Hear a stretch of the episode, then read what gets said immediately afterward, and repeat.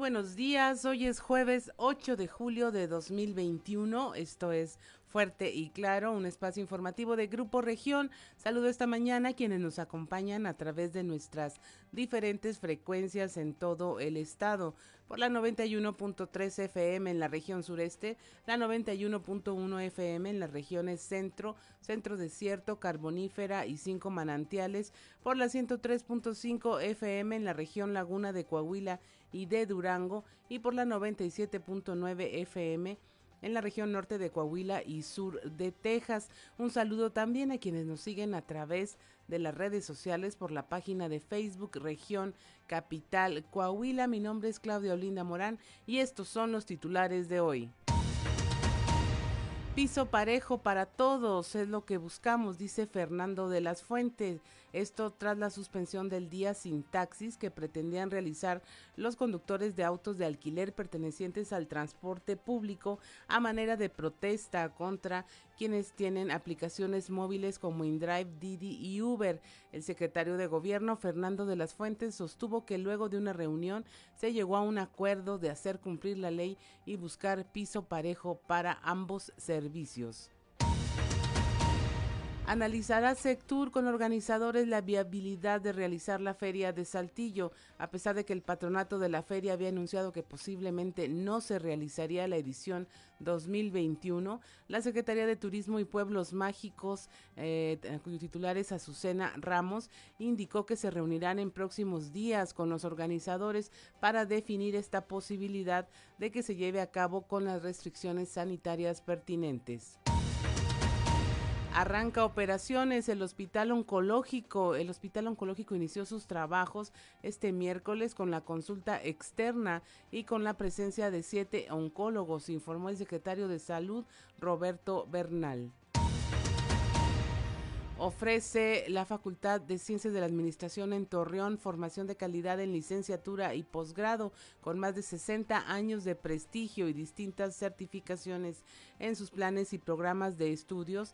Esta facultad de la Unidad Torreón cuenta con una oferta de calidad a nivel de licenciatura y posgrado orientada a la formación de profesionistas con espíritu empresarial y líderes de organizaciones con sentido humano.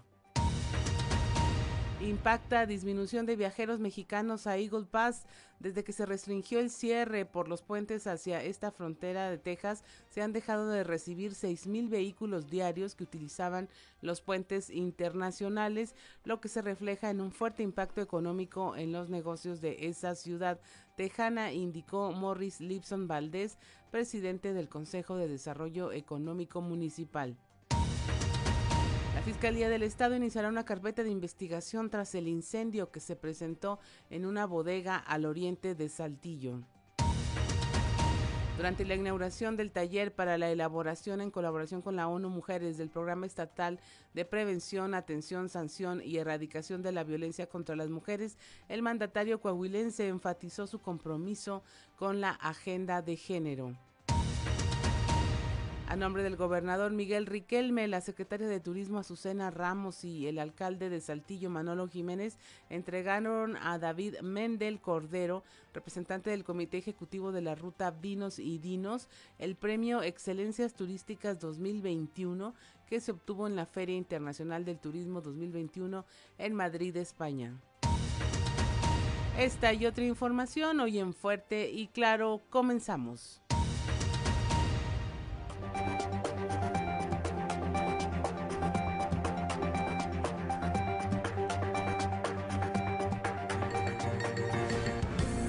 Esto es Fuerte y Claro. Transmitiendo para todo Coahuila. Fuerte y Claro. Las noticias como son. Con Claudio Linda Morán y Juan de León.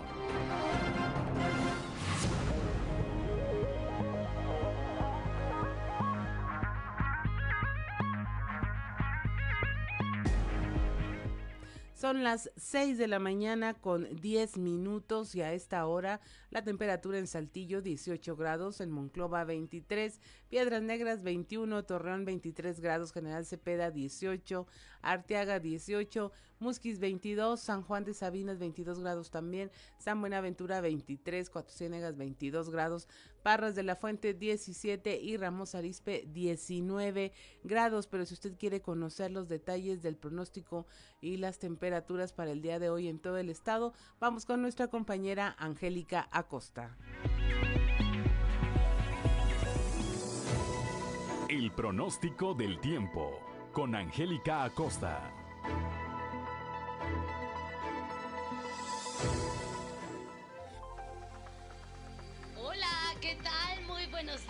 Maravilloso jueves para ti. Mi nombre es Angélica Costa y estoy lista para darte los detalles del clima. Por mucha atención. Para Saltillo se espera una temperatura máxima de 24 grados, mínima de 15 durante el día. Vamos a tener nubosidad variable, sin embargo se va a sentir muy cálido y por la noche un cielo parcialmente nubladito. Elevada la posibilidad de precipitación ahí para Saltillo, 60%. Perfecto, vámonos ahora hasta Monclova, Coahuila. Máxima de 32 grados, mínima de 23. Bastante bastante bastante calorcito para el día de hoy. Eh, por la noche un cielo parcialmente nublado. 25% la posibilidad de precipitación ahí para Monclova. Vamos a ver cómo nos va a ir con Torreón. Siguen las temperaturas cálidas, 34 grados como máxima para el día de hoy, mínima de 22. Durante el día vamos a tener periodo de nubes y sol. No te preocupes, se va a sentir muy cálido, va a estar agradable.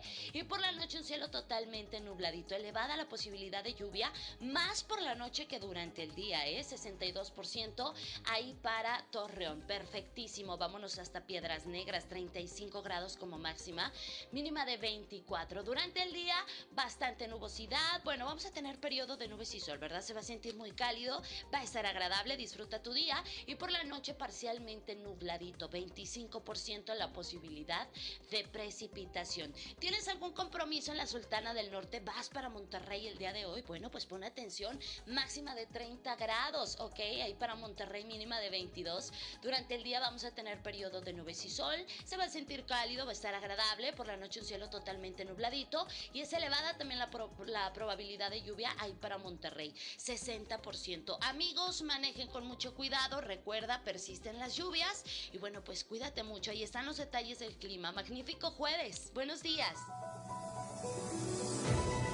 El pronóstico del tiempo con Angélica Acosta.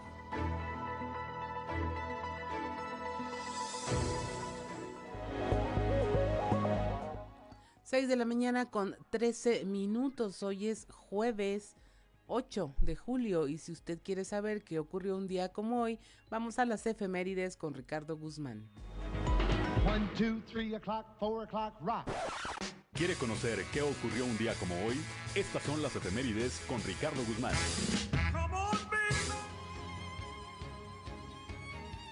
Un día como hoy, pero de 1867, luego del triunfo de la República sobre el Imperio, hizo su entrada triunfal a Saltillo el Escuadrón de Monclova, al mando del coronel y Delfonso Fuentes. También, el 8 de julio pero de 1913, en un segundo ataque, tropas constitucionalistas encabezadas por Pablo González Garza, Jesús Carranza Garza y Delfonso Vázquez y Cesario Castro tomaron Candela Coahuila.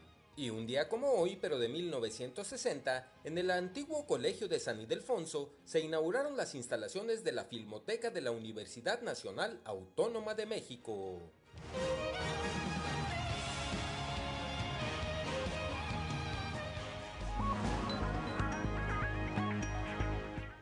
6:14 de la mañana, ya es jueves y si usted necesita algún pretexto para celebrar o estar con sus amigos, pues le damos el santoral del día. Eh, hoy es día de quienes llevan por nombre Eugenio, Adrián, Edgardo y Procopio. Eugenio, Adrián, Edgardo y Procopio, un saludo para todos ellos y una felicitación por el día de su santo y es momento de irnos al mundo de los deportes con Noé Santoyo. Resumen Estadio con Noé Santoyo.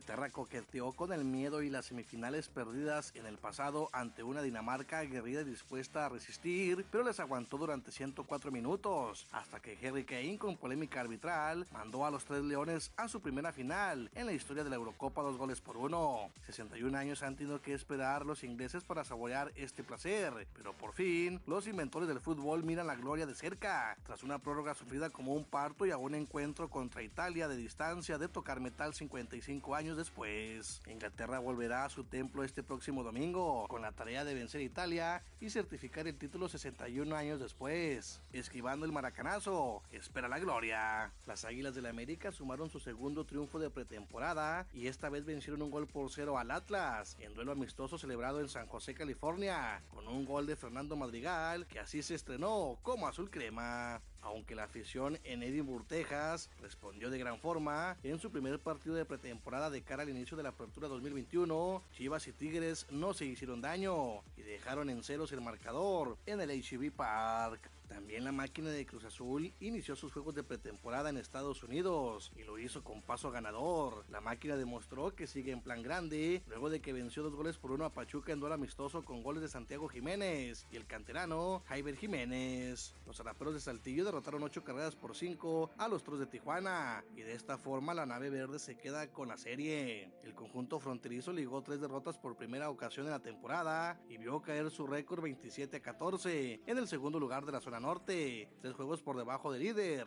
Mariachis de Guadalajara. Por segundo juego consecutivo, una carrera fue la diferencia entre Sultanes de Monterrey y Algodoneros de Unión Laguna, y fue la tropa algodonera quien gracias a una anotación en la octava entrada consiguieron su segunda victoria en la serie, al son de cinco carreras por cuatro. El campeón aceleros de Monclova aseguró su décima serie de la temporada al vencer por marcador de nueve carreras por tres a los generales de Durango. De esta manera, las tres novenas coahuilenses han ganado sus respectivas series. Resumen Estadio con Noé Santoyo.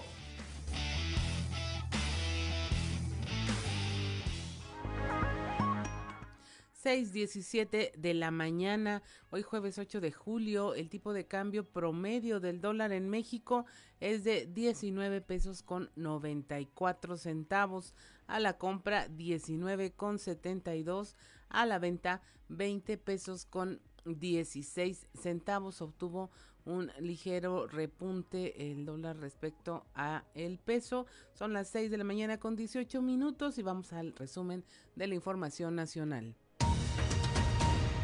Vive México una tercera ola de COVID-19, advierte la Organización Panamericana de la Salud, que son los jóvenes quienes están, están transmitiendo la enfermedad. Esta organización alertó que en los últimos días la Secretaría de Salud reportó 8 mil casos nuevos de coronavirus en 24 horas, lo que indica una tendencia en incremento y lo importante es ampliar el acceso a la vacunación para el grupo de edad de los 20 a las 29 años, porque es este grupo el que está jugando un rol de contagios altos en la dinámica de salud del país en estos momentos. Más de 30 estudiantes se contagian de COVID en viaje de graduación a Cancún. Esto provocó que más de 30 de ellos dieran positivo a la prueba, informó la Secretaría de Salud en Puebla. El gobernador Miguel Barbosa señaló que ya se tienen localizados a los alumnos que viajaron. Indicó que algunos siguen todavía en Cancún, por los que pidió que se acudieran a realizar una prueba porque hay un serio riesgo de contagio masivo. La Suprema, Corte de Justicia de la Nación avala el aborto en casos de violación, es decir, que eliminó la limitación temporal para abortar en estas situaciones, ya que esto implicaba un desconocimiento de la dignidad humana y del libre desarrollo de la personalidad de las mujeres. La Suprema Corte de Justicia declaró inconstitucionalizar, penalizar a mujeres víctimas de violación que abortan después de los primeros meses del embarazo.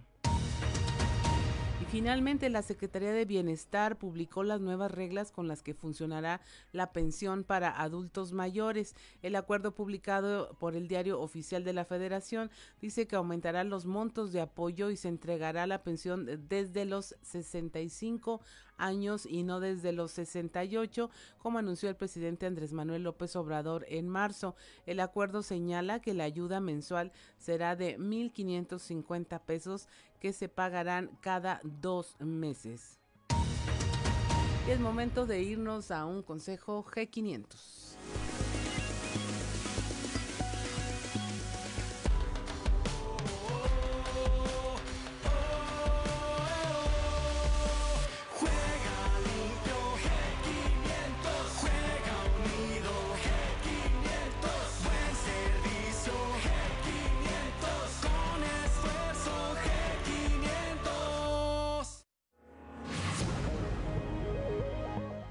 Son las 6 de la mañana con 20 minutos. Mi nombre es Claudia Olinda Morán y estamos en Fuerte y Claro.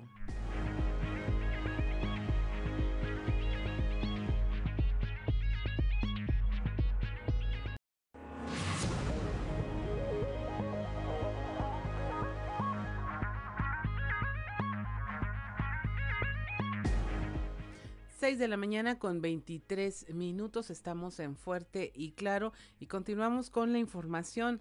Tras la suspensión el del día sin taxis que se pretendía realizar por parte de los conductores de autos de alquiler pertenecientes al transporte público, esto para protestar contra las aplicaciones móviles como InDrive, Didi y Uber. El secretario de Gobierno, Fernando de las Fuentes, dijo eh, luego de una, eh, que luego de una reunión se llegó finalmente a un acuerdo de hacer cumplir la ley y buscar el piso parejo para ambos servicios. Además, agregó que lo más importante es la seguridad de los usuarios, por lo que el diálogo continuará.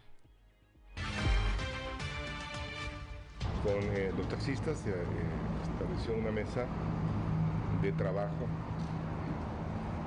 para ver la problemática que, estamos viviendo. La problemática que estamos viviendo es una, eh, ahora sí que es una circunstancia de la modernidad, porque las aplicaciones, no solamente para eh, las cuestiones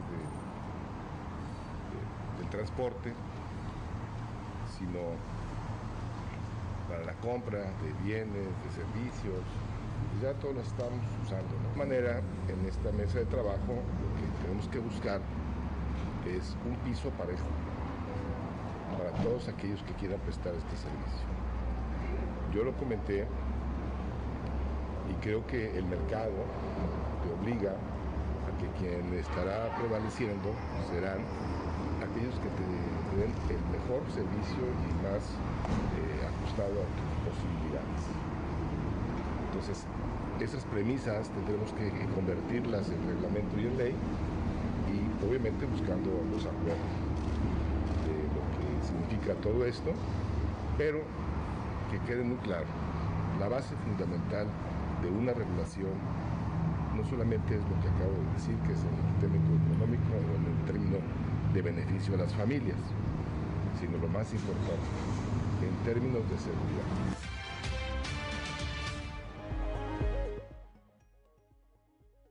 tiene usted la postura del secretario de gobierno y también ante este conflicto entre los servicios de transporte con aplicación y los taxis concesionados, el Congreso del Estado invita al diálogo y esto, bueno, ya lo había hecho con anterioridad el presidente de la Junta de Gobierno, Eduardo Olmos. Veamos de qué se trata esta información.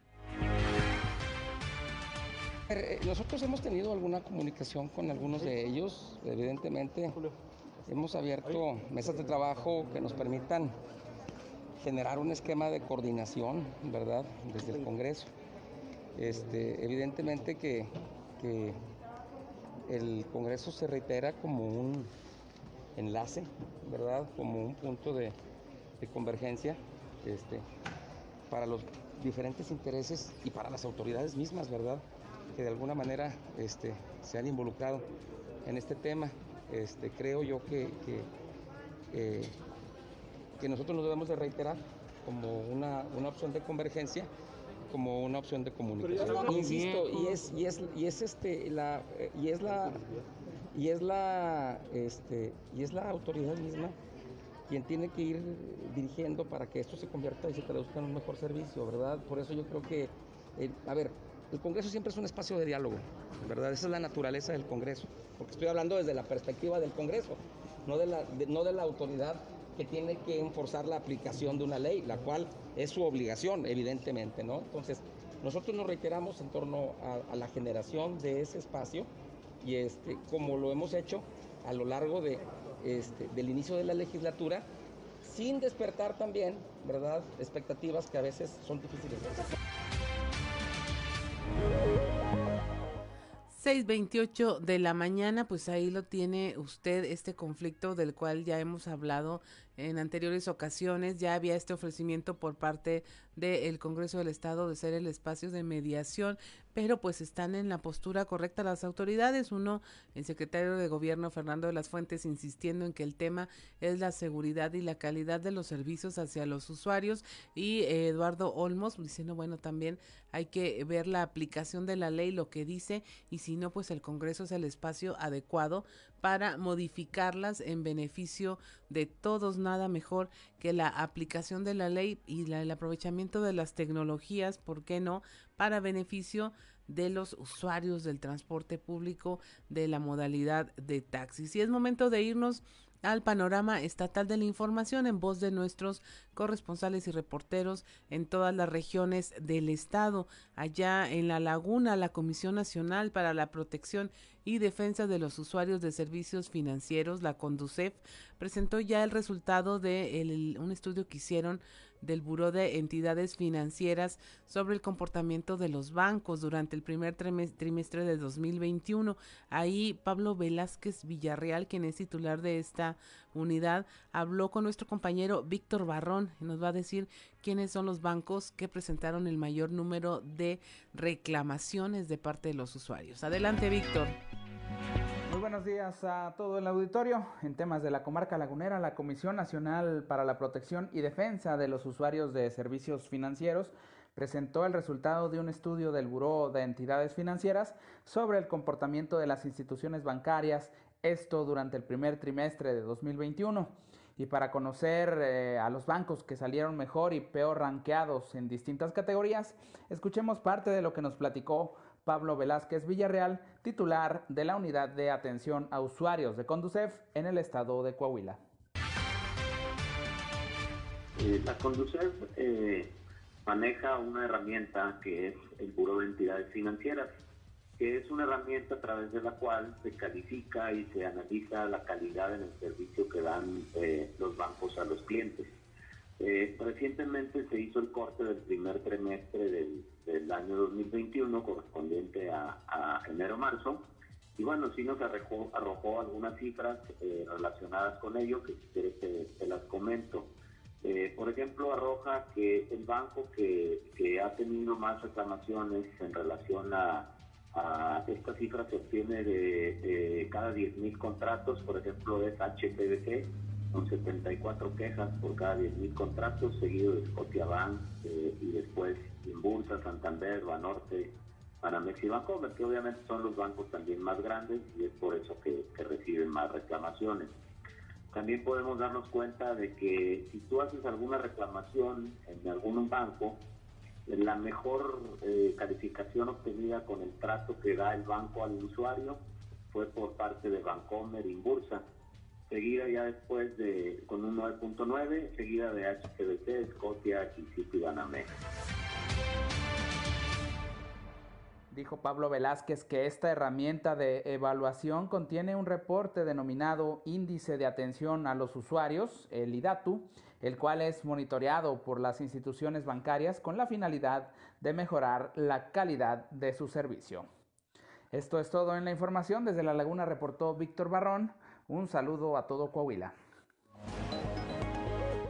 6 de la mañana con 32 minutos, ahí lo tiene HSBC, Bank e Inbursa son los que más quejas registraron eh, según esta evaluación. Si usted tiene alguna historia con los bancos, cuéntenos ahí en nuestro sitio, nuestra transmisión en Facebook, cuéntenos de qué le ha ocurrido, cómo lo atendieron Sin duda, eh, bueno, existe la Conducef, que es este organismo que puede apoyarlo para la solución de conflictos con las entidades bancarias. Lástima que solo está en la laguna y que representa un problema para todos los usuarios poder acceder a estos servicios, pero existe y si no, cuéntenos, platíquenos su experiencia con los bancos, en especial durante esta pandemia que todos la sufrimos, porque si ya estaban mal en el servicio, se pusieron peor.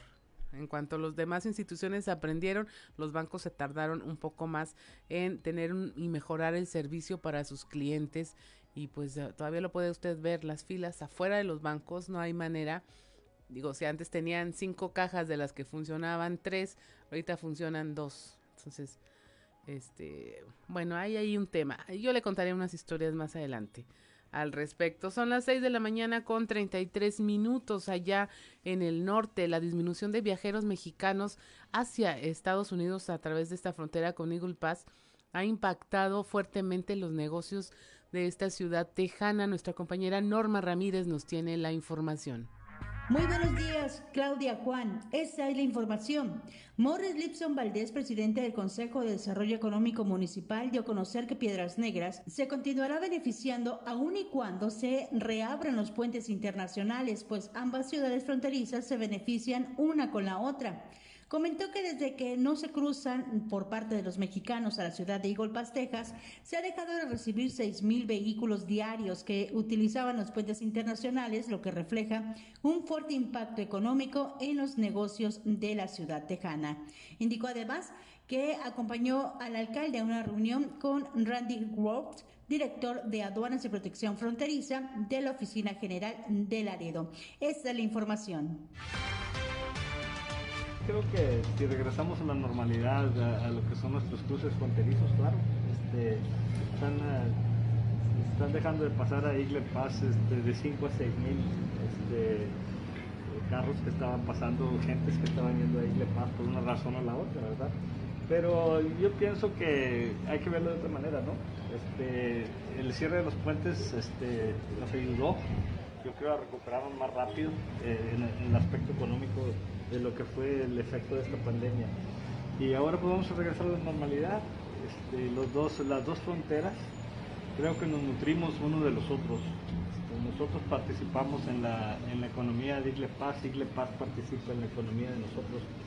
Lo que sí pienso y que también este, nos benefició mucho y va a seguir beneficiándonos es eh, la cantidad de, de, gente que vino a Piedras Negras, ya sea para cualquier cosa, ¿no? Para ya sea el turismo médico, este, los que vinieron a ver familiares, los que vinieron a los restaurantes aquí de la localidad de nosotros. Y creo que pues, nos dio una oportunidad la pandemia también para ver qué podíamos hacer en Piedras para atender, ¿verdad?, a todo ese turismo que viene Para Fuerte y Claro, desde Piedras Negras, Norma Ramírez. Bueno, y allá en la región carbonífera preocupa a los ciudadanos el mal manejo de los desechos relacionados con la pandemia. Un grupo de ciudadanos está preocupado por este tema y hacen un frente común para erradicar los riesgos que representa el mal manejo del cubrebocas. Cuando usted desecha su cubrebocas y ya no hay ahí a dónde ponerlo, este se está generando un desecho importante. En nuestro compañero Moisés Santiago habló con Karina Leiva, representante de este grupo de ciudadanos que busca hacer conciencia entre la entre la población para evitar que se propaguen los desechos e insumos que representan en sí un riesgo sanitario. Adelante, Moisés, buenos días. Muy buenos días Juan y Claudia y a todo nuestro amable auditorio que nos escucha en todas nuestras frecuencias. En la información que tenemos para hoy, efectivamente, ciudadanos de Sabinas están preocupados por la contaminación de los desechos relacionados con la pandemia. Hacen un frente común para erradicar los riesgos que representan el manejo de cubrebocas durante la contingencia sanitaria. Karina Leiva, en representación de esta agrupación, señaló que buscan hacer conciencia entre la población para evitar la propagación de los desechos e insumos que representan un riesgo sanitario. Esto es lo que nos comenta.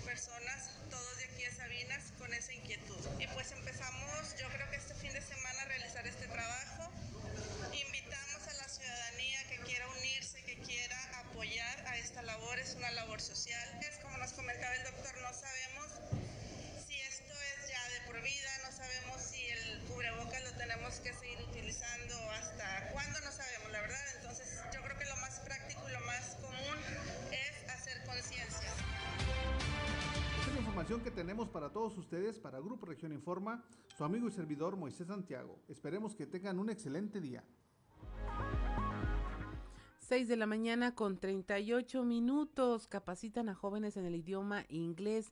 Esto allá en la región centro. La información con nuestra compañera Guadalupe Pérez. Muy buenos días, saludos desde la región centro. Tenemos entrevista con Jesús Alberto Castellanos Cruz, jefe del área de vinculación del sector productivo del CECATI 9. Tuvieron una colaboración con el Ayuntamiento de Castaños y se logró capacitar a más de 20 estudiantes en la lengua de inglés.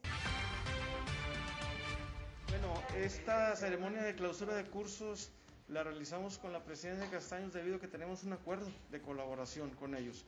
Eh, este ciclo escolar 2020-2021 trabajamos en las especialidades de inglés. Eh, tuvimos dos maestros de inglés, dos teachers, los cuales capacitaron alrededor de 28 alumnos aquí en la región Ahorita en esta ceremonia fue un acto eh, representativo, asistieron únicamente eh, eh, estas seis personas en representación de los grupos que se, que se tenían capacitando de manera en línea, a distancia.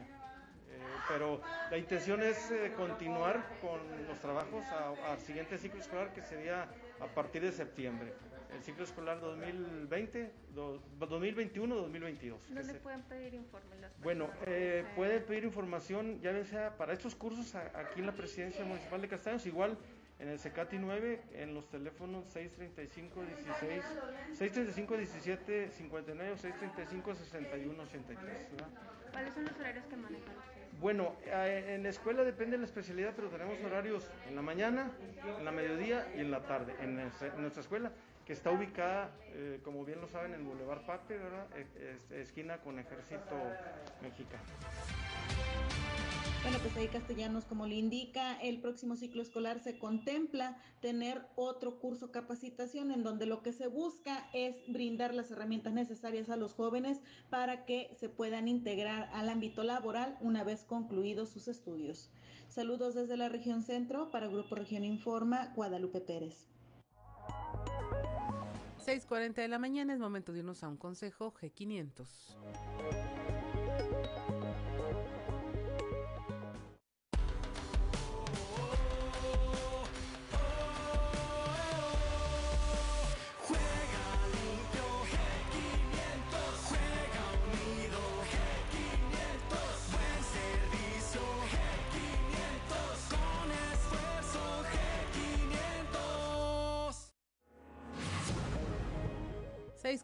Uno de la mañana, soy Claudio Linda Morán y estamos en Fuerte y Claro. Seguimos en Fuerte y Claro.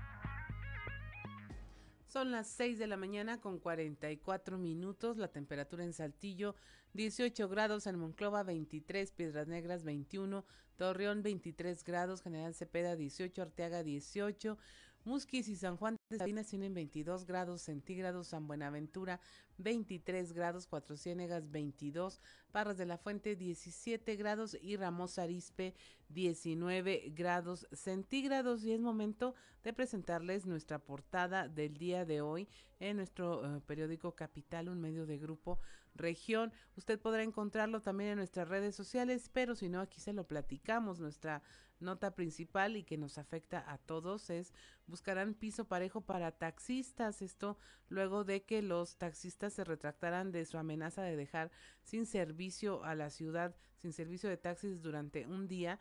El secretario de Gobierno Fernando de las Fuentes aseguró que buscará piso parejo tanto para los conductores de estos taxis como para las aplicaciones que tienen eh, aplicaciones de transporte privado que usted conoce como Didi, InDriver, Uber, eh, que sirven también para trasladarse. También le mostramos el premio Excelencias Turísticas para la ruta Vinos y Dinos. Se firmó un acuerdo para que se decrete ya una ruta estatal con este tema. Eh, le presentamos en nuestro contenido especial un tema, los universitarios sin miedo a las drogas, cómo se está percibiendo dentro de las eh, más importantes instituciones educativas de aquí de la región el consumo entre los universitarios. También eh, tenemos este tema del gobernador Miguel Riquelme, quien es aliado y feminista. Esto al firmarse un una colaboración del Programa Estatal de Prevención, Atención, Sanción y Erradicación de la Violencia contra las Mujeres. Al inaugurarse este taller, el gobernador eh, participó ahí con eh, toda la administración en pos de eh, sacar adelante estos temas. También el Congreso local que trabaja con la ONU Mujeres para implementar el programa de ciudades y espacios públicos seguros para las mujeres en un ejercicio internacional para ah, darle celeridad a estos temas. Buscan salvar la feria de Saltillo, a pesar de que el patronato había anunciado de que no se realizaría. La secretaria de Turismo, Azucena Ramos, eh, indicó que se va a reunir con los organizadores para tratar de sacar adelante el tema de la feria. También el Hospital Oncológico inició sus trabajos este miércoles para eh, consulta externa con la presencia de siete oncólogos, informó el secretario de Salud Roberto Bernal. Y el último de los temas que tocamos en nuestra portada es la oferta de la Universidad Autónoma de Coahuila allá en el tema de la educación de posgrados allá en la unidad Torreón como una de las mejores opciones en cuanto a prestigio y certificaciones en planes y programas de estudio. Y es momento, son las 6 de la mañana con 42 minutos. No, más 48 minutos. Y es momento de irnos a los pasillos, la columna política.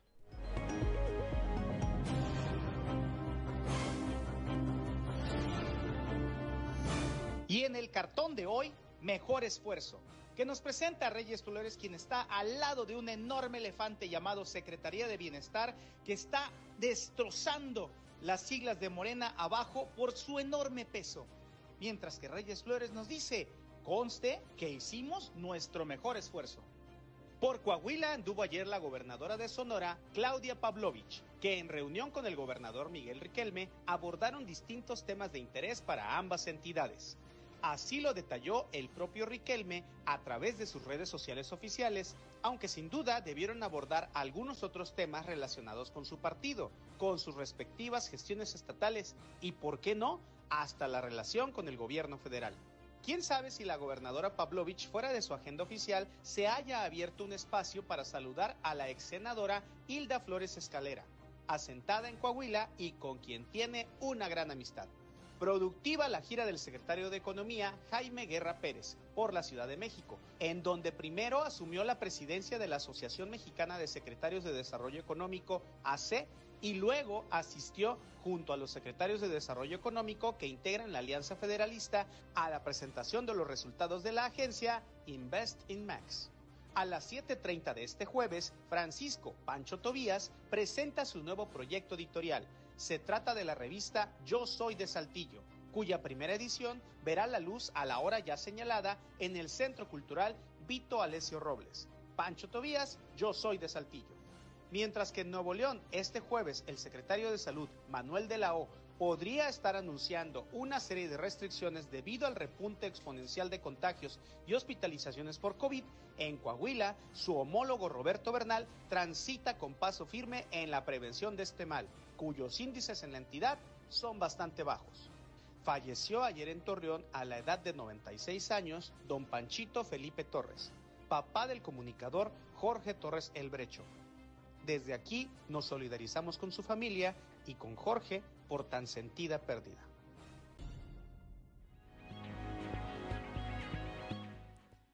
Seis de la mañana con 50 minutos. Mire, no se vaya si usted quiere saber qué va a pasar con la feria de Saltillo. Quédese con nosotros. Ya tenemos en la línea a nuestra compañera Leslie Delgado. Buenos días, Leslie. Hola, ¿qué tal, Clau? Te saludo con gusto a los escuchas y quien nos sigue a través de redes sociales. Pues ahora sí que en este mes de julio los saltillenses esperan pues la realización de la Feria Saltillo y en este sentido pues la secretaria de Turismo Azucena Ramos Ramos precisó que se van a reunir con el patronato, los organizadores de la feria para ver la viabilidad de que se realice la edición 2021. Esto pues luego de que el patronato haya eh, pues mencionado que posiblemente no se realice esta edición y pues bueno, vamos a escuchar lo que dijo al respecto. Vamos a tener una reunión ya en estos, en estos días ya para poder eh, este, definir la situación de, la feria. ¿Ellos están definitivamente, definitivamente yo preferiría platicar con ellos y definitivamente no va a poder ser a lo mejor una feria como pues eh, la conocemos eh, generalmente pues es de muchísima gente, etcétera. Entonces esta feria no podría ser aún así con las mismas condiciones que la última vez que se realizó, pero definitivamente bueno pues estaremos en comunicación con Pero ya en esta semana tendré que ¿no? Digo, porque la feria pues es en este mes. sí, así es, pero si la feria no, no, digo, en las mismas condiciones no podría llevarse a cabo. Si tienen que tener ciertas restricciones y, y en caso de que se lleve a cabo, pues cuidar que tenga todas las medidas sanitarias correspondientes para llevarse a cabo de manera segura. 6.52 de la mañana. Leslie, en tu experiencia, eh, bueno, y en lo que supimos, por ejemplo, durante la pandemia, sí hubo un intento de que se realizara la feria. Ahora que ya hay menos restricciones, la postura es que mejor no por parte del patronato, que entendemos que el patronato está eh, conformado por organizaciones de la sociedad civil que necesitan de los recursos que se genera la feria para poder sobrevivir y funcionar, ¿no? Efectivamente, anteriormente la tesorera del patronato, la señora María eh, del Refugio González, había dicho que eh, no les convenía realizar eh, la feria con una con un cupo o un aforo limitado por eh, la inversión que tendrían que hacer en la cartelera de artistas y que quizás pues el reducir el aforo no sería tan fructífero y no recibirían o no recaudarían monetariamente hablando pues lo que en anteriores ediciones pues lo hacían. Y pues también la cuestión de los puestos de, de que tendría que ser un aforo limitado por ese sentido pues ellos están indecisos de que se realice sin embargo pues ya eh, faltan pocos días para el aniversario de Saltillo que es cuando mayormente pues ya estaba instalada la feria, entonces pues ahora sí que vamos a esperar qué es lo que la Secretaría de Turismo y Pueblos Mágicos puede puede eh, definir conjunto eh, con el patronato. Otras ferias sí se realizaron como el Torreón y se planean realizar durante estos meses. Sin embargo, pues aquí en Saltillo todavía pues no se define este tema, Clau. Así es, Leslie, y yo creo que habría mucha gente comprometida por ayudar. Eh, digo, las ferias no solamente son los artistas que traen. De hecho, las carteleras de la Feria de Saltillo son muy, muy criticadas este respecto a la calidad de los espectáculos. Y bueno, ya tuvimos en medio de la pandemia una un experimento de feria donde la gente fue a bordo de sus autos a ver algún espectáculo. Eh, yo estoy segura de que se tomará la mejor decisión y que la gente de Saltillo es muy, muy, no que le guste solamente la fiesta, sino que le gusta ayudar y sabiendo que de esto viven las organizaciones de la sociedad civil que ayudan y que están destinadas a ayudar, seguramente puede haber una ah, forma exitosa del cómo sí poder hacer las cosas. Muchas gracias, Leslie, por la información. Igualmente, que tengan excelente día, Clau. 6 de la mañana, 55 minutos. Estamos en Fuerte y Claro. Regresamos.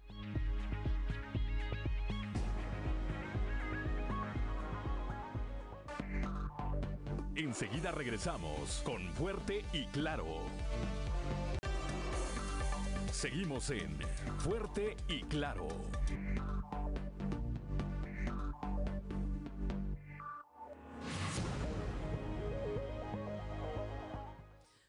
Mañana con 58 minutos. La temperatura en Saltillo 18 grados, Monclova 23, Piedras Negras 21, Torreón 23, General Cepeda y Arteaga 18 grados, Musquis, San Juan de Sabinas 22, San Buenaventura 23, Cuatro Ciénegas 22 grados, Parras de la Fuente 17 grados de temperatura y Ramos Arispe 19 grados centígrados. Continuamos con la información.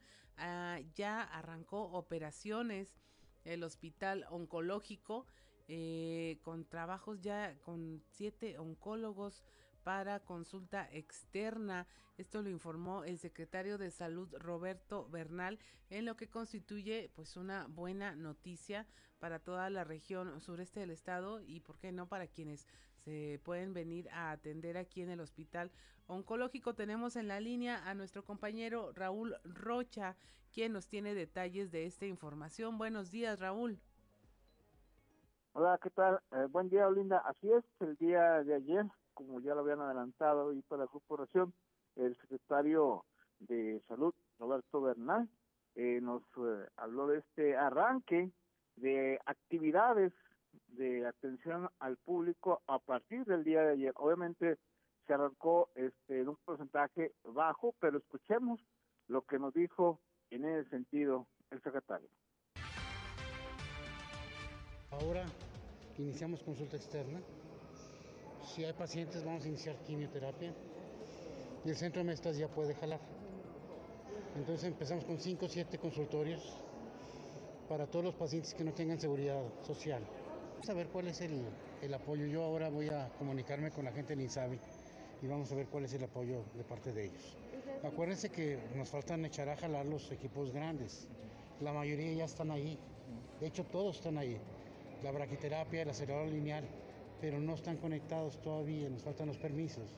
Acuérdense que estuvo un año totalmente tomado por el INSABI y tenemos tres semanas que nos liberan, entonces pues ha sido un hoy trabajo. Ya, hoy ya, ya, ya, funciona. Hoy empezamos a trabajar. ¿Cómo le hace la gente para buscar dónde se anota, dónde acude, se pila? Acude ahí. Ahí mismo. Ahí ¿En mismo qué porcentaje inicia trabajando el, el, hospital? De su capacidad, ¿en qué porcentaje? Tenemos de 5 a 7 oncólogos, no, de 5 a 7 oncólogos. Conforme vaya llegando la, la gente lo vamos incrementando. pues,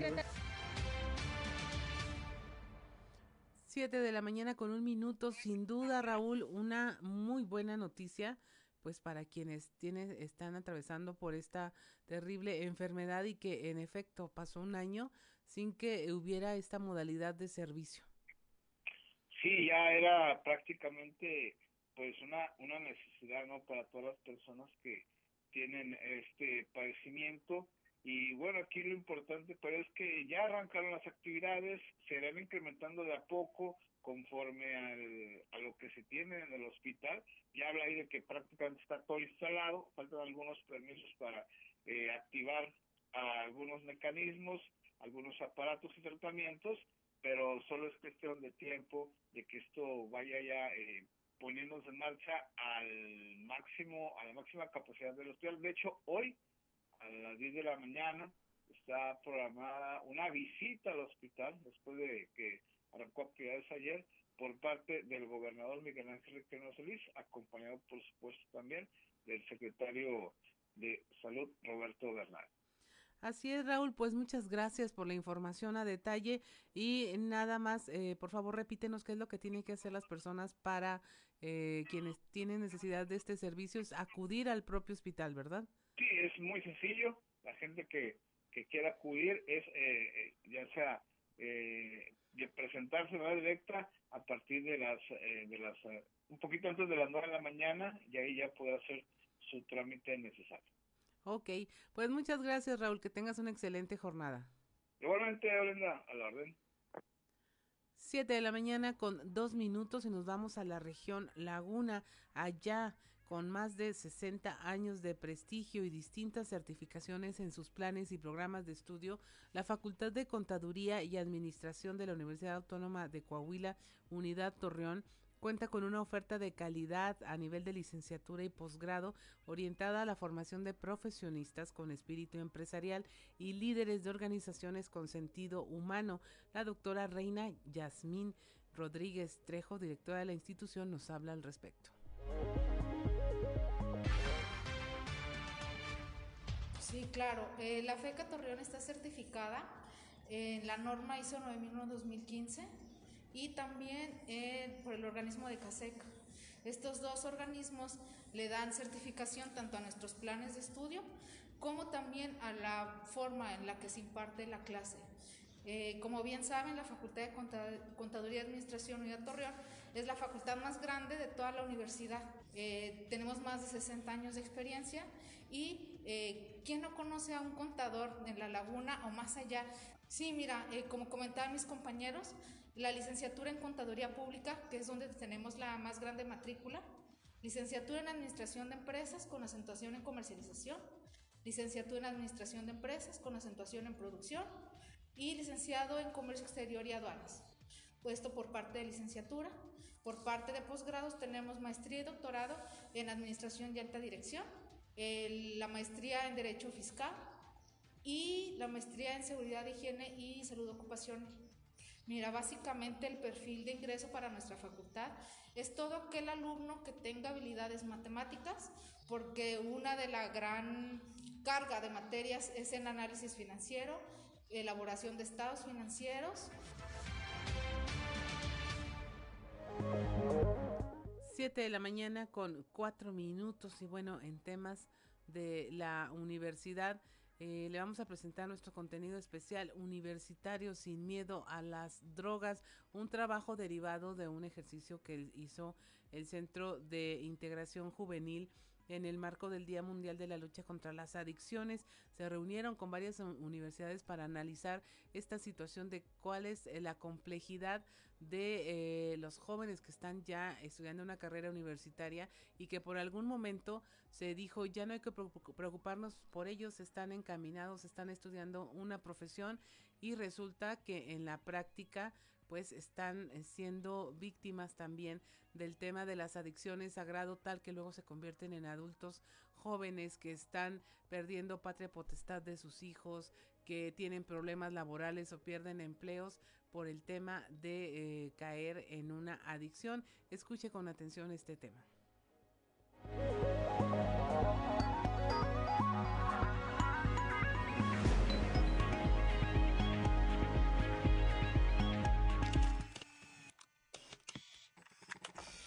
Universitarios sin miedo a las adicciones, desinformados, creyendo que por probar no pasará nada más. Compadres de familia creyendo que ya son adultos y con un desarrollo cerebral que indica lo contrario.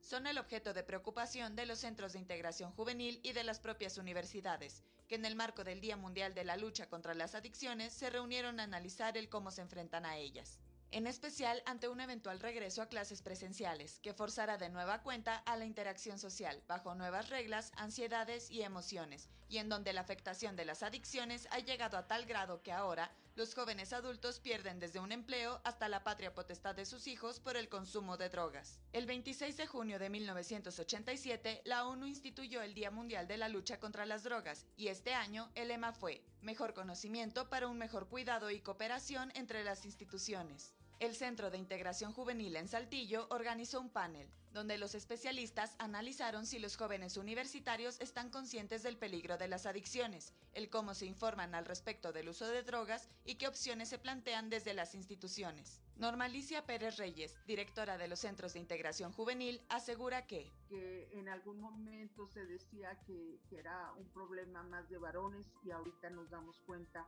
que ya también un buen número de mujeres consume sustancias, que igual este, dejamos también este, de lado el que era un problema solamente de jóvenes y nos, nos damos cuenta eh, que adultos jóvenes o personas laboralmente activas eh, pierden su trabajo por consumir sustancias o que padres o madres de familia pierden patria potestad de los hijos por, por consumo de sustancias. Esto dice Sandra Pérez Negrón, subdirectora de Psicología y Educación de la UANE. Bueno, creo que los chicos eh, aún conocen, obviamente, eh, cualquier tipo de sustancia, pero no lo ven como que algo, algo les va a afectar. Más bien lo ven como es algo que me gusta, que me hace sentir bien en el momento, que lo disfruto y que tengo un acceso tremendamente fácil. Lee el reportaje completo en nuestras redes sociales y periódico Capital.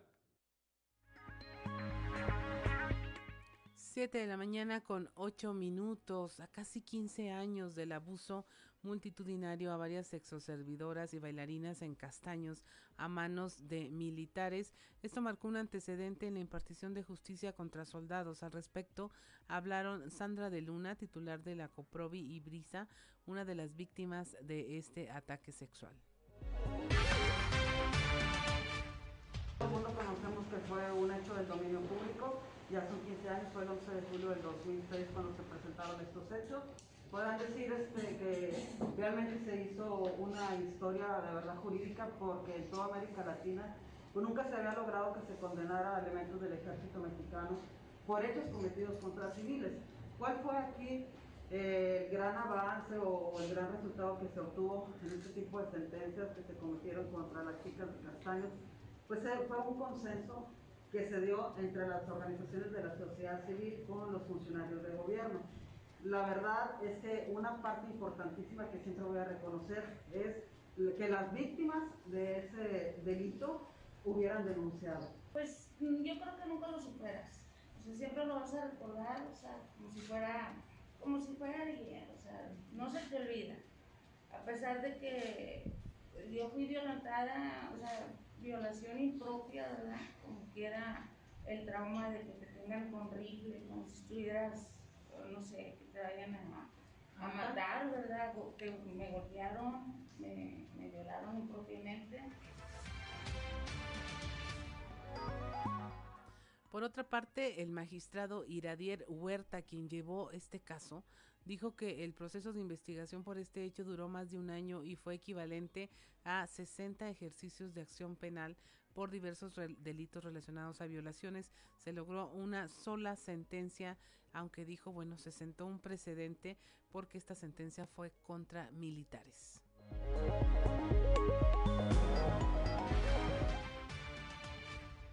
pero era el equivalente a unos alrededor de unos 60 este, ejercicios de la acción penal, pues eran violaciones, violaciones impropias, lesiones hacia unos policías que también estaban, que llegaron a la, a la zona de tolerancia en aquella época. Entonces sí se fueron acumulando era, era, era, era, bastante, bastante material con el que se estuvo trabajando. Este, primero tenemos que hacer un estudio para determinar si éramos competentes en, en, el sentido de hacer el estudio de la ley militar. Si mal no recuerdo es el artículo 51 o 52 del Código Militar, de aquel tiempo, porque ya le han ido modificando. y, y, dice que eh, son competencia de ellos cuando están en ejercicio de sus funciones. Sería que de competencia militar, porque estaban en ejercicio de sus funciones pues ellos iban en, en vehículos oficiales con, y con armas oficiales. sino más que el diario de la fatiga señalaba, así la denominan, que era lo que el oficio que les habían dado para traslado, que ellos iban a estar adscritos al IFE, a esa área y a una casa que estaba, parece que. Y bajo ello se determinó que no estaban en ejercicio de sus funciones, pues no estaban ni en el área que estaban destinados y segundo, habían salido hasta del municipio.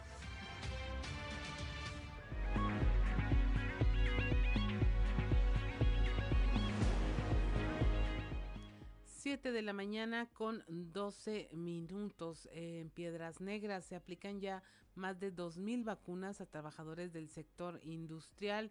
Eh, de martes a jueves concluye mañana esta vacunación anticovid trabajadores de... Eh, empleados del Lidl Foods e Industrias del Parque Industrial Aeropuerto. Así lo dio a conocer el director de Desarrollo Económico y Turístico, Alberto Flores Valdés, quien detalló que por la mañana se aplicaron en una sola mañana 197 dosis en la ensambladora del norte y para el jueves ya se tiene previsto aplicar 2.000 dosis en el Parque Industrial La Amistad y en Lancermex otras 200 vacunas.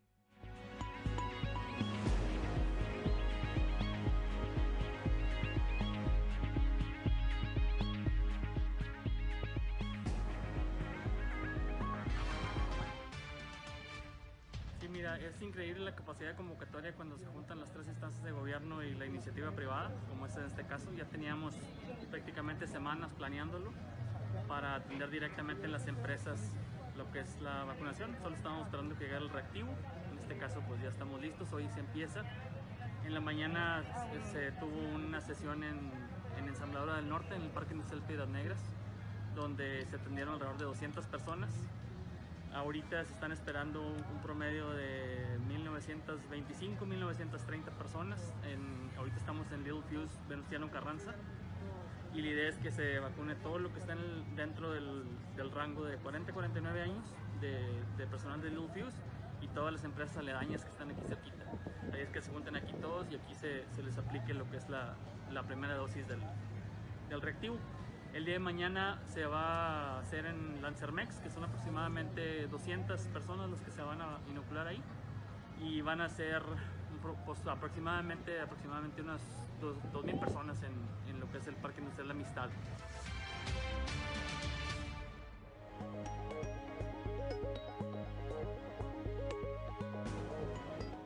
7 de la mañana con 14 minutos. Y si usted recuerda el incendio que se registró en un almacén aquí al oriente de la ciudad de Saltillo, nuestro compañero Christopher Vanegas nos tiene una actualización de esta información. Ya se está investigando.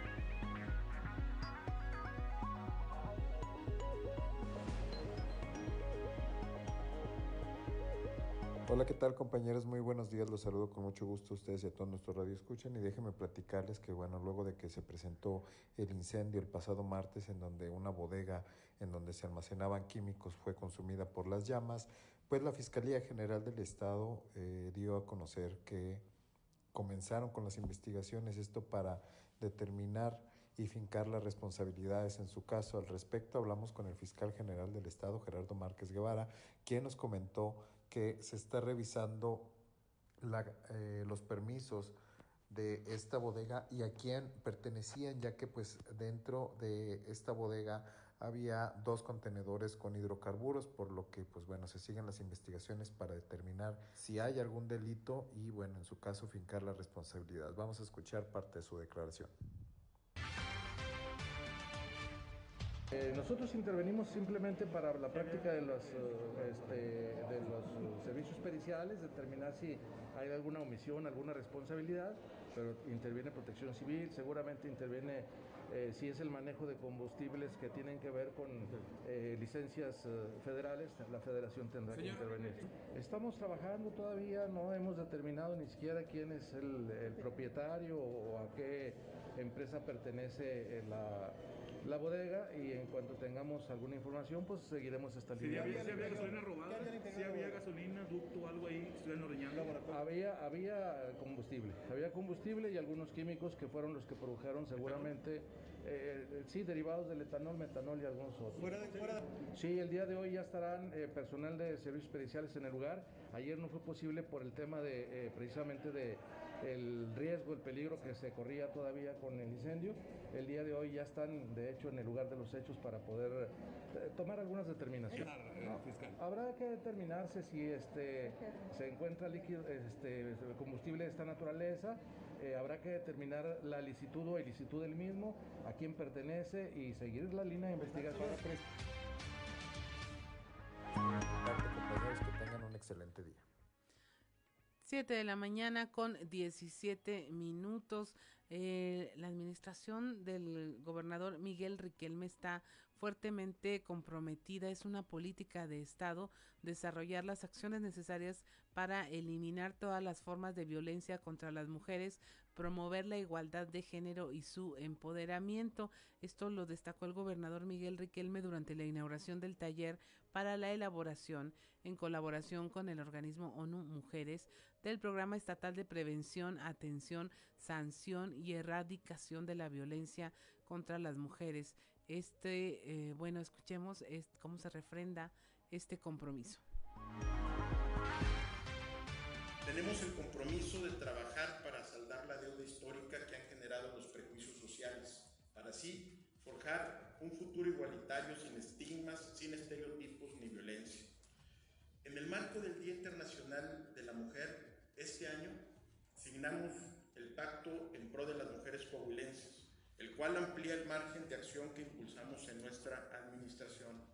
Hemos fortalecido los cinco centros de justicia y empoderamiento para las mujeres como los lugares de atención especializados a la violencia ubicados en Saltillo, Torreón, Matamoros, Frontera y Acuña y próximamente, como ya lo comentaron, sumaremos uno más en el municipio de Piedras Negras, en el norte de la entidad. El modelo operativo de estos centros se encuentra certificado por el INMujeres, ONAVI y USAID en cuanto a sus protocolos de atención y actuación. Además, es el único modelo que brinda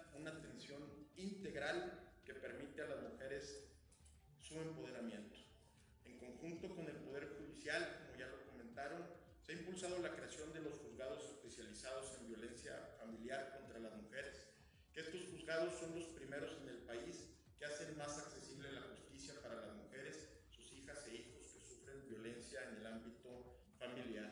Como ya lo comentaron, en un solo juzgado con competencia mixta, penal y familiar se transmiten ambos procedimientos. Actualmente, en el país, una mujer que es víctima de un delito y que además requiere trámites de pensión alimenticia debe acudir a dos juzgados, el penal y el familiar, lo cual es burocrático. El objetivo de las y los jueces especializados es garantizar la seguridad de las mujeres, sus hijas e hijos, la pensión alimenticia y la custodia de las niñas y niños por menores por trámites posibles.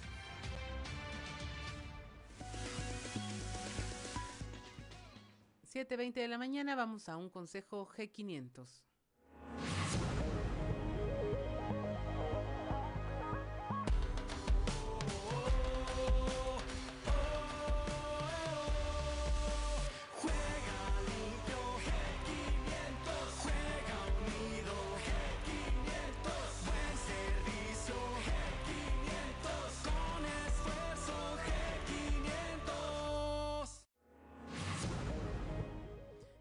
Veinte de la mañana, soy Claudia Olinda Morán y estamos en Fuerte y Claro.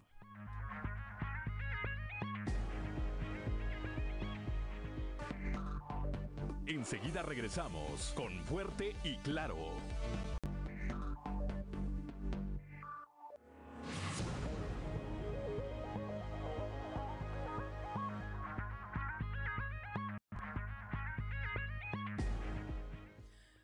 Son las 7.24 de la mañana, ya a esta hora la temperatura en Saltillo 18 grados, en Monclova 23, Piedras Negras 21, Torreón 23 grados, General Cepeda 18, Arteaga 18, Musquis 22 grados, San Juan de Sabinas 22 grados también, San Buenaventura 23 grados, Cuatro Ciénegas 22, Parras de la Fuente 17 grados centígrados y Ramos Arispe 19 grados. Y mire, continuamos con la información. Acá en la región sureste eh, se entregó el premio Excelencias Turísticas por la ruta Vinos y Dinos a nombre del gobernador Miguel Riquelme, la secretaria de Turismo Azucena Ramos, Ramos y el alcalde Manolo Jiménez entregaron a David Mendel Cordero, representante del Comité Ejecutivo de la Ruta Vinos y Dinos, el premio Excelencias Turísticas 2021. Este se obtuvo en la Feria Internacional del Turismo 2021 en Madrid, España. Eh, se recibieron, le dieron una réplica de este reconocimiento, el cual fue entregado en mayo, en mayo pasado. Azucena Ramos explicó que la ruta Vinos y Dinos fue postulada en la categoría de producto turístico eh, en este evento de la Feria Internacional del Turismo, la FITUR, un evento considerado como la máxima plataforma de promoción turística a nivel mundial. Eh, compitió con 480 propuestas de 80 países distintos y detalló que este premio se otorga a los proyectos turísticos o empresas por ideas relevantes, proyectos significativos o planes creativos que hacen alguna diferencia en este sector. Recordemos que fue gracias a la iniciativa del alcalde Manolo Jiménez que se dio la tarea de reunir los elementos y hacer las alianzas necesarias para diseñar y concretar la ruta actual Vinos y Dinos. El alcalde Manolo Jiménez recordó que este proyecto fue presentado hace dos años con el objeto de que Saltillo tuviera un, un producto turístico de talla nacional e internacional. Afirmó que con el apoyo del gobernador Miguel Riquelme y de quienes se involucraron en este proyecto, se obtuvieron muy buenos resultados y prueba de ello es este reconocimiento. David Mendel Cordero, presidente del Comité Vinícola de Coahuila y representante del Consejo Ejecutivo de esta ruta Vinos y Dinos, dijo que los buenos resultados que se han obtenido hasta ahora con este proyecto une eh, las dos fortalezas turísticas más importantes de todo el estado, que es la actividad paleontológica con la producción de los vinos. Eh, continuamos con la información. En el norte invitan en Piedras Negras a registrarse para la detección de cardiopatías congénitas pediátricas. la directora del Hospital General de la Secretaría de Salud, Salvador Chavarría Sánchez, la doctora Elba Rosario Tello Orduña dio a conocer sobre esta detección de cardiopatías congénitas pediátricas dentro del programa estatal Cambiando Vidas el día 9 de julio en las instalaciones del nosocomio. Indicó que el programa está dirigido a menores de edad, los cuales tiene como objeto hacer un diagnóstico para determinar las afectaciones en el corazón que pudieran tener y finalmente pues intervenirlos quirúrgicamente y darles una mejor calidad de vida.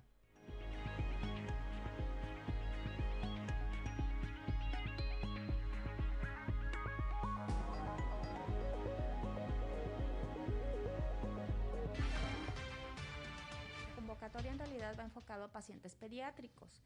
¿sí? Eh, lo que se busca es detectar de manera temprana aquellos pequeños que cursen con alguna, con alguna malformación de su corazón y que requieran algún tipo de atención inmediata eh, por personal especializado, eh, ya sea alguno que se llegue a detectar que requiera, aparte de solo tratamiento medicamentoso o farmacológico, eh, que requiera algún tipo de cirugía. A eso va encaminada esta jornada que está organizando el programa de Cambiando Vidas por parte del Estado de la Secretaría de Salud del Estado de Coahuila. Y esta campaña se está promocionando para llevarse a cabo el día 9 de julio. Eh, sí es importante mencionar a la población que se requiere de un registro previo para poder acceder a esta campaña con la finalidad de determinar si se reunió un número adecuado de pacientitos para que eh, se pueda atraer al personal desde Saltillo y algunos de ellos vienen desde Torreón. ¿sí? Entonces, pues realmente es movilizar mucho recurso, es, es realmente gasto. Saber gastar con Gianco Abundis. 7 de la mañana con 29 minutos, ya le escucho, ya es momento de platicar con eh, Gianco Abundis eh, sobre estos temas financieros que a veces parece que nos está estirando las orejas, otras veces parece que eh, nos espía, pero sus comentarios nos han ayudado a comprender más lo que hay que hacer con nuestras finanzas personales. Buenos días, Yanko. ¿Qué tal, Claudia? Te saludo con gusto. ¿Cómo estás? Muy bien, gracias. Vamos a hablar ahora del cumpleaños 24 de las Afores. ¿Cuál es tu balance? Estaba recordando en mis tiempos que recién me gradué como estudiante de comunicación y justo estaban reclutando para eh, empezar a hacer eh, campañas donde ibas a hacer que los trabajadores se decidieran por alguna de la, todas las afores que se empezaron a ofertar en aquel momento. Eso fue en el 97, fíjate. Sí. Y la ley se promulgó el 21 de diciembre del 95, año y medio antes. Tardaron en entrar a escena las afores porque pues era algo muy nuevo y había que trabajar mucho. Yo recuerdo, Claudia, que en aquella época a mí me tocó estar en la parte de la normatividad de la capacitación financiera a la gente que estaba incorporándose justo a este negocio, pues era una verdadera locura pensar que pasaran 24 años. ¿Y por qué 24? ¿Qué, ¿Qué tiene que ver? ¿Por qué no 25 o 23 o 20 o 30? Porque la ley actual dice que para que tú tengas derecho a jubilarte se requieren 1.250 semanas y eso son 24 años. ¿Qué quiere decir, Claudia? Que ahorita se están empezando a jubilar los siguientes días las primeras personas por la ley AFORI, por la ley 97. De ahí la importancia de que el primero de julio pasado se celebraran los primeros 24 años de vida de las AFORES. ¿sí? Y el balance, como tú bien preguntas, pues mira, el sistema es muy bueno, el que tengas cuenta individual es muy bueno, la transparencia de los recursos que se depositan ahí es muy bueno, el que exista la posibilidad de que tú aportes voluntariamente también es muy bueno, ¿sí? Y hasta ahí no tenemos problema. Lo que no es muy bueno es el hecho de que la aportación finalmente al pasar de los años nos damos cuenta que es muy baja y esto obedece entre otros factores Claudia a que y tú ahorita que recordabas cuando te graduaste, seguramente tu primer trabajo tuvo un ingreso muy chiquito, ¿sí? Así es. O menor, menor al que tienes ahora, indiscutiblemente, ¿sí? Y es algo natural. Cuando estamos empezando a trabajar, pues tenemos un salario mucho menor porque pues, no tenemos experiencia, aunque tengamos estudios. Y pues la edad te va dando la posibilidad de que se incremente tu salario. Entonces, en las AFORES, el incremento que se da en la cuenta individual está en función del incremento que se va a ir dando en esos salarios, porque tú ya tienes más experiencia, porque tienes otro trabajo, porque tienes otro puesto, etcétera, etcétera.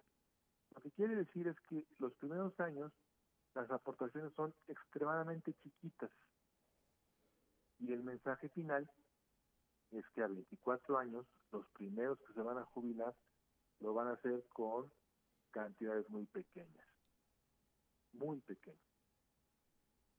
Y esto pues es verdaderamente muy penoso, porque imagínate a alguien que gana hoy 10 mil pesos y que se va a su casa con 4 mil, en pensión con 3 mil. Yo te pregunto, ¿qué haces? Si ya te las veías negras con 10 mil, pues imagínate con 3 mil o con 4 mil, ¿no? Pues va a ser muy complicado. ¿Y estamos hablando de reducciones de ese tamaño? Sí, claro. Ah, caray. Sí.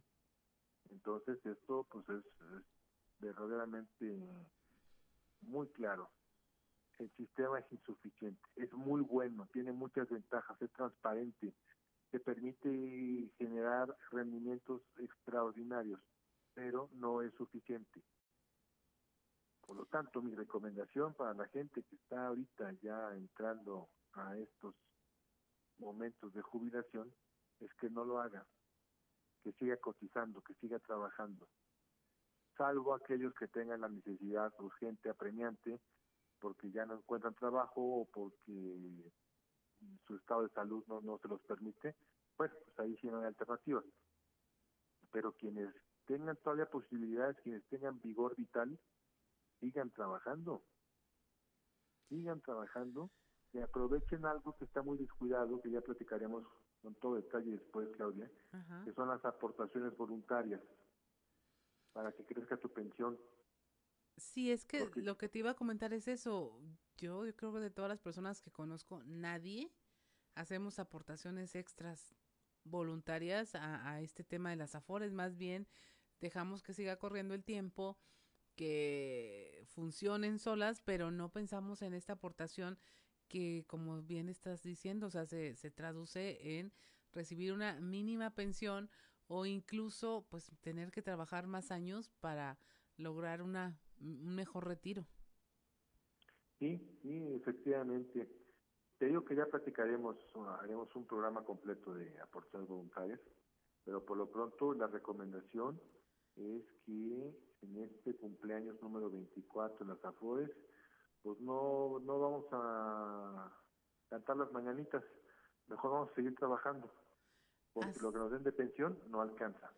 Ahora, eh, a tu ver, ya se generó una mayor competencia entre las Afores, se bajaron tasas de interés. Eh, ¿Esto para dónde va?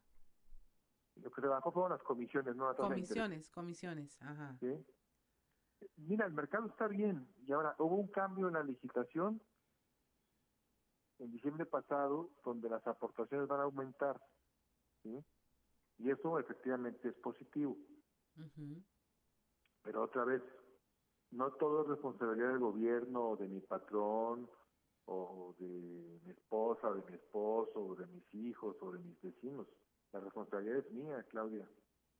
Así es. Porque el que se va a jubilar soy yo. Entonces, pues ahorita no te conviene jubilarte porque es muy poquito. Sigue trabajando empieza, aunque sea con 50 pesos, a hacer aportaciones voluntarias. ¿Sí? Porque si no, vas a sufrir muchísimo. Ahora, yo te pregunto, Claudia, en la época de tus abuelos, de mis abuelos, ¿no? Bisabuelos, etcétera, todavía de nuestros padres a lo mejor, usted era como que obligado que los hijos mantuvieran a los viejos. Pero además, cuando hablo de los hijos, es que, por ejemplo, mi abuelo tuvo 12 hermanos. Pues con tantos hijos, entre todos será menos complicado mantener a los papás. Y además los papás se morían jóvenes, ¿sí? porque la esperanza de vida pues, no era la que tenemos hoy. Así es. Pero hoy, hoy es muy complicado porque hoy vamos para ochenta y tantos años de esperanza de vida y tenemos un hijo o dos. ¿Tú le puedes dejar la carga a tus hijos? Porque independientemente de que ellos quisieran mantenerte, ¿podrían mantenerte? La respuesta es no. Así es. Categóricamente es no. Por lo tanto, pues la responsabilidad, no la dudas, es tuya. Métele dinero a las aportaciones voluntarias y espérate, de ser posible, para jubilarte. Porque si no te vas a ir con una cantidad muy pequeñita.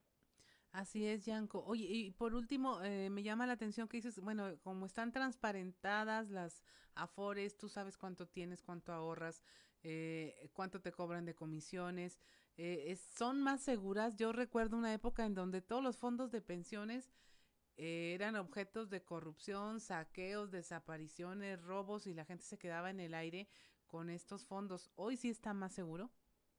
No, totalmente. Que tú estás mencionando seguramente tiene que ver con Infonavit. ¿sí?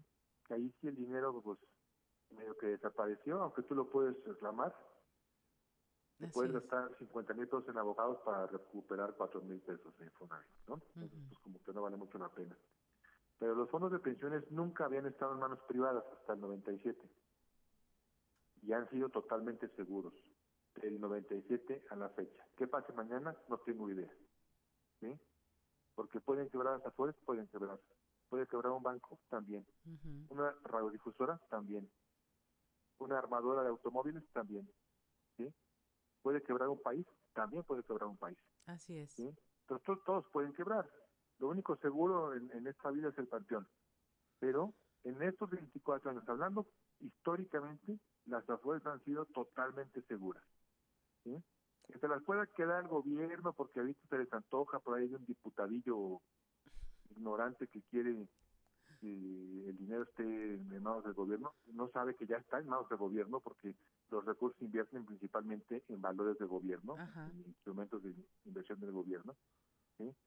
Entonces, pues, es muy apetitoso porque hay muchísimo dinero ahí. Así es, Yanko son seguros. Pues muchas cosas en qué pensar. Este, muchas gracias, Yanko, por tu comentario y nos estaremos escuchando la próxima semana. Dios mediante. Te mando un abrazo, Claudia. Muchas gracias. Son las 7:40 de la mañana y vamos a un consejo G500.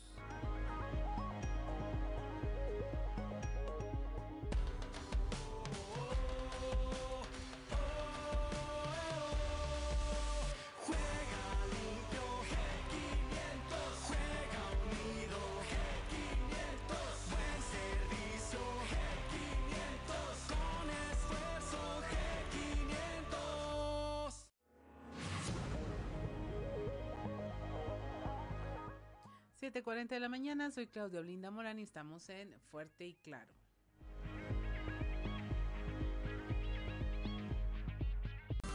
Seguimos en Fuerte y Claro.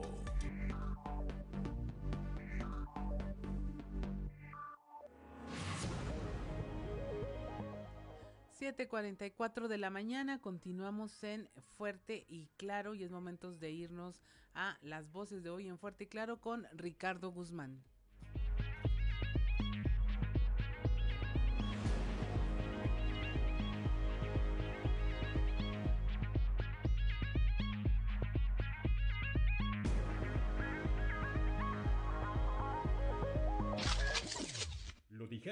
Fuerte y claro en región sureste. Fernando de las Fuentes, secretario de gobierno, sobre el tema de transporte público, señaló que buscan piso parejo para todos. En esta mesa de trabajo lo que tenemos que buscar es un piso parejo para todos aquellos que quieran prestar este servicio.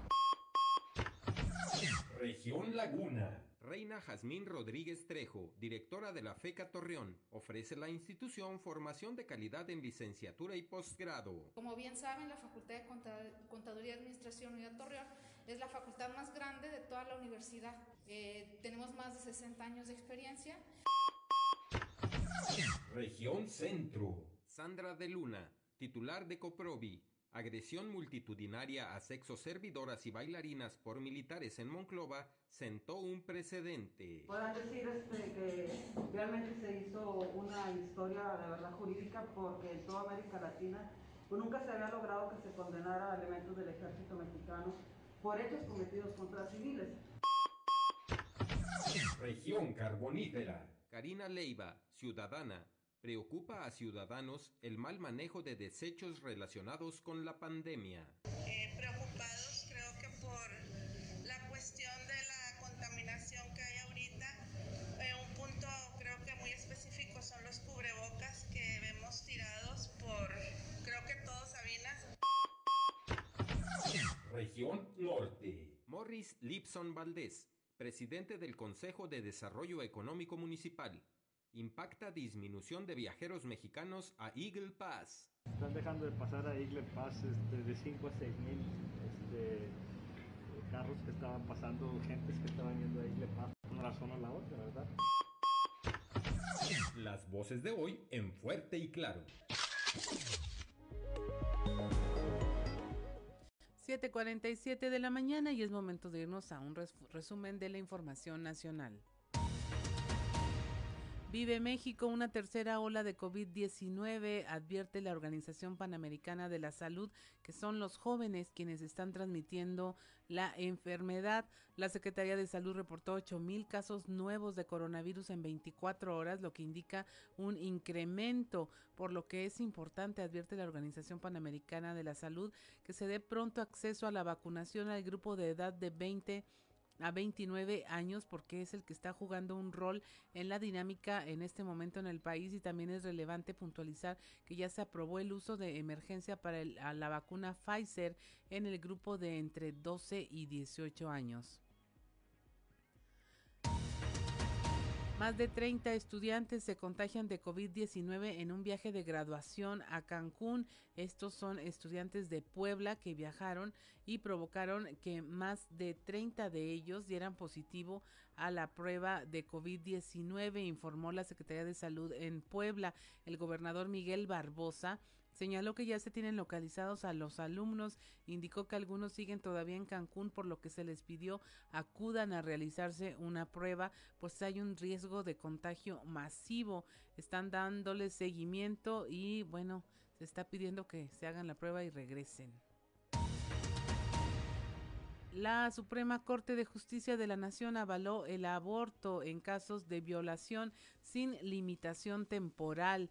Dice que esto implica un total desconocimiento de la dignidad humana y del libre desarrollo de la personalidad de las mujeres. La Suprema Corte de Justicia declaró inconstitucionalizar inconstitucional penalizar o sancionar a mujeres víctimas de violación que abortan después de los primeros meses de embarazo, lo cual todavía se castiga en al menos una decena de estados. La primera sala del máximo tribunal del país concedió un amparo a una menor de edad con parálisis cerebral y en condición de pobreza y marginación que fue abusada sexualmente en Chiapas.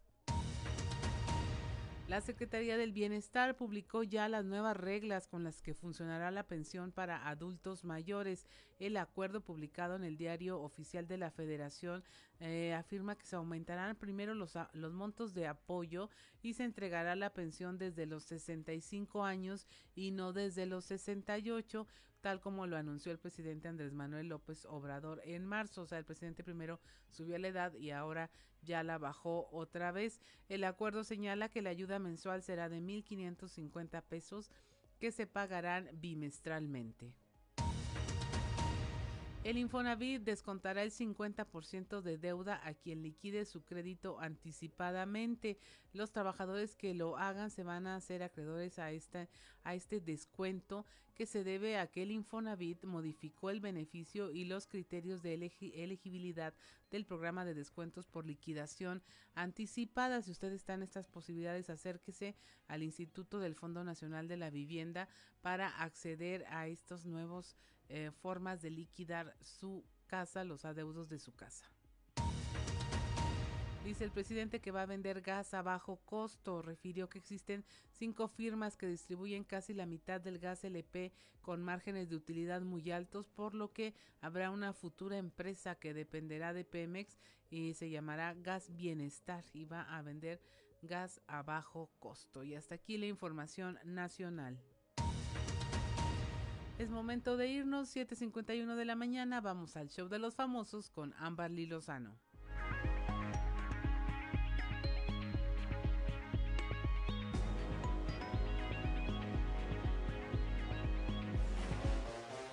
El show de los famosos con Amberly Lozano. Julián Gil feliz de aparecer en la alfombra roja del Festival de Cine de Cannes. Julián Gil dijo estar muy contento por haber sido invitado a la alfombra roja de la próxima edición del famoso Festival de Cannes, que se celebra cada año en la Riviera Francesa.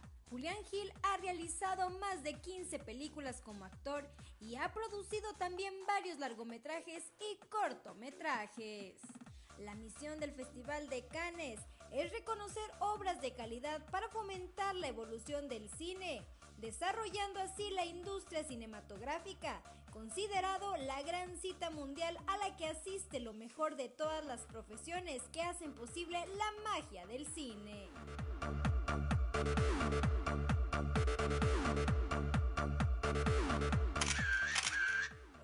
novio de Fabiola Campomanes, es vinculado a proceso. Jonathan Islas, exnovio de Fabiola Campomanes, fue vinculado a proceso después de que la actriz presentara una denuncia en su contra por maltrato. En 2019, Jonathan Islas apareció en redes sociales acusando a Fabiola por haberlo agredido físicamente y mostraba algunas heridas en su rostro.